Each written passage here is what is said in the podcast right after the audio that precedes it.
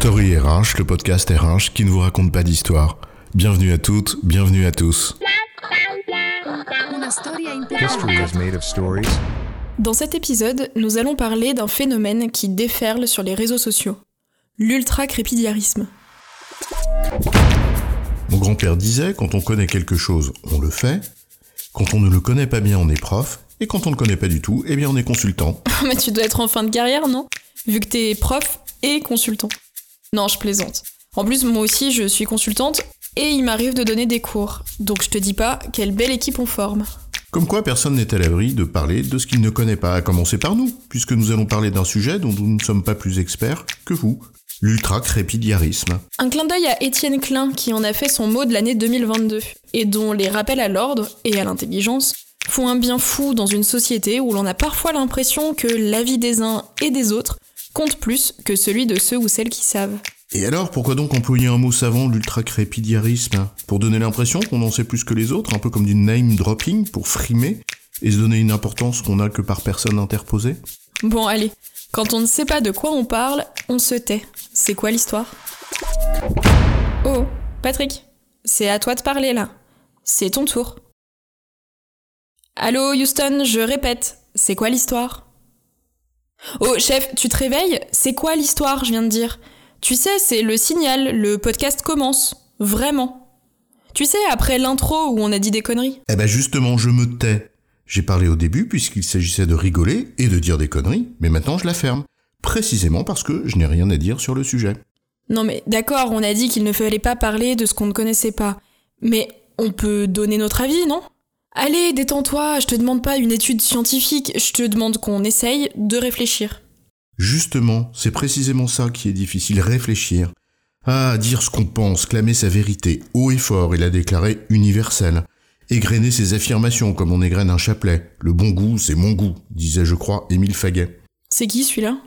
Tu sors une citation pour appuyer ton propos? Genre pour te donner l'impression que ce que tu dis est vrai, précisément parce que quelqu'un d'autre l'a dit avant toi? Sérieux, dans ces cas-là, tu fais comme tout le monde, tu convoques Socrate ou Lao Tse. J'adore, alors il faut que je te révèle une anecdote. Quand j'étais jeune consultant, donc déjà con, j'avais fait un pari avec un collègue qui était de sortir une fausse citation complètement débile devant 30 DRH. En l'occurrence, je faisais dire à Confucius, le pauvre qui n'avait rien demandé, évidemment avec un air grave et entendu, qu'il faut, je cite, que l'araignée tisse sa toile dans les concombres. Eh bien, personne n'a bronché. Confucius, il a bon dos celui-là aussi. Bref, une double preuve. La preuve que tu es bien un consultant, vu que tu racontes n'importe quoi, et la preuve que les DRH, qui ne sont pas dupes, sont vraiment bienveillants.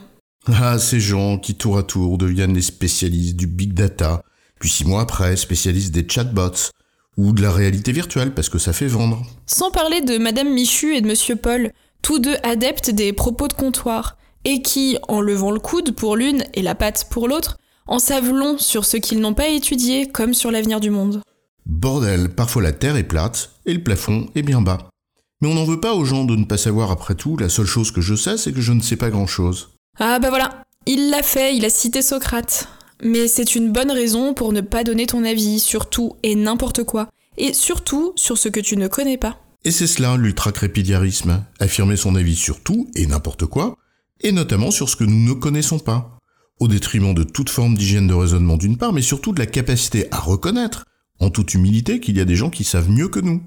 Et là où c'est frappant, c'est surtout lorsqu'il s'agit d'un domaine dans lequel l'avis des scientifiques semble compter moins que celui de Madame Michu. Ne serait-ce que parce que leur voix, moins bruyante, moins tonitruante, plus nuancée et mesurée peut-être, moins aveuglément affirmative et surtout moins spectaculaire, est de fait moins entendue. Ou tu sais, quand tu as vécu une situation désagréable ou dérangeante pour pas dire dangereuse, ou vraiment inquiétante, parce que tu es une femme, racisée, gay, gros, je ne sais quoi, et que quelqu'un qui ne vivra jamais cette situation-là t'explique non seulement ce que tu ressens, mais également la meilleure manière de ressentir et réagir pour ne pas desservir ta cause. Eh ben ça va, un pote, on n'a pas besoin de ton avis. Et donc on demande à Madame Michu et à Monsieur Paul de la fermer, c'est ça? Mais alors de quoi ils vont parler sur le perron d'où ils aiment pérorer Non, c'est pas ce que nous disons. D'abord, chacun et chacune, bien sûr, a le droit de s'exprimer et d'exprimer son avis. Et puis d'autre part, la sagesse populaire, c'est aussi une réalité. Écoutez ce que les gens disent et pensent, parce que leur avis est parfois loin d'être con, c'est une bonne chose.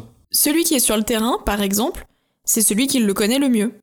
Son avis ne peut qu'éclairer le décideur. Écouter la voix du peuple qui, lui, sait souvent mieux que quiconque ce qu'il vit, comme celle de l'ouvrier qui connaît son travail, c'est la première qualité de celui ou celle qui dirige. Ça lui évite d'être hors sol, quand il n'est pas méprisant à leur égard en plus. Mais en revanche, l'avis d'un joueur de tennis sur les vaccins, même un grand joueur, eh ben ça m'intéresse à peu près autant que celui de Madame Michu sur la fusion nucléaire. Écouter l'avis des gens, oui, mais ce ne sont que des avis.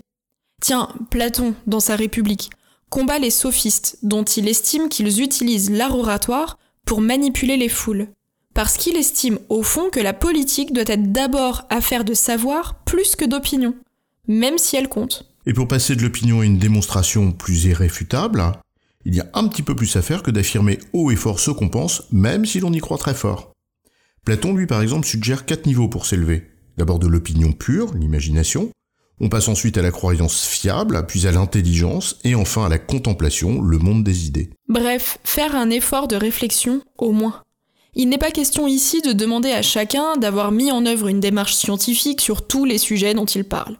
Simplement faire l'effort d'un minimum de rigueur, et donc d'avoir l'humilité de se calmer sur des sujets où on ne sait pas vraiment. Ils croient savoir, mais ils ne savent pas qu'ils croient. Bon, on peut se demander d'où vient cette dérive ou cette facilité, une baisse de culture générale, un manque de culture scientifique, la photo aux réseaux sociaux Peut-être. Peut-être aussi la paresse alliée à l'hypertrophie du moi. Tu sais, parce que je le vaux bien. Moi, moi, moi, si important que lorsque je suis devant le Parthénon, je fais un selfie, parce que le sujet, c'est moi, pas le Parthénon. En d'autres termes, difficile de voir plus loin que le bout de son nez quand on ne regarde que son nombril. Comme disait Pierre Desproges, il vaut mieux se taire et passer pour un con plutôt que de parler et de ne laisser aucun doute sur le sujet. En résumé, l'ultra-crépidiarisme consiste à affirmer son avis sur des sujets où l'on n'est pas du tout compétent. Gardons l'humilité d'accepter que notre avis ne vaut pas démonstration et que lorsque l'on n'est vraiment pas qualifié sur un sujet, mieux vaut en faire l'économie. J'ai bon chef. Oui, tu as bon, mais on va pas en faire toute une histoire. Story RH, le podcast RH qui ne vous raconte pas d'histoire. Retrouvez tous les épisodes sur storyrh.fr.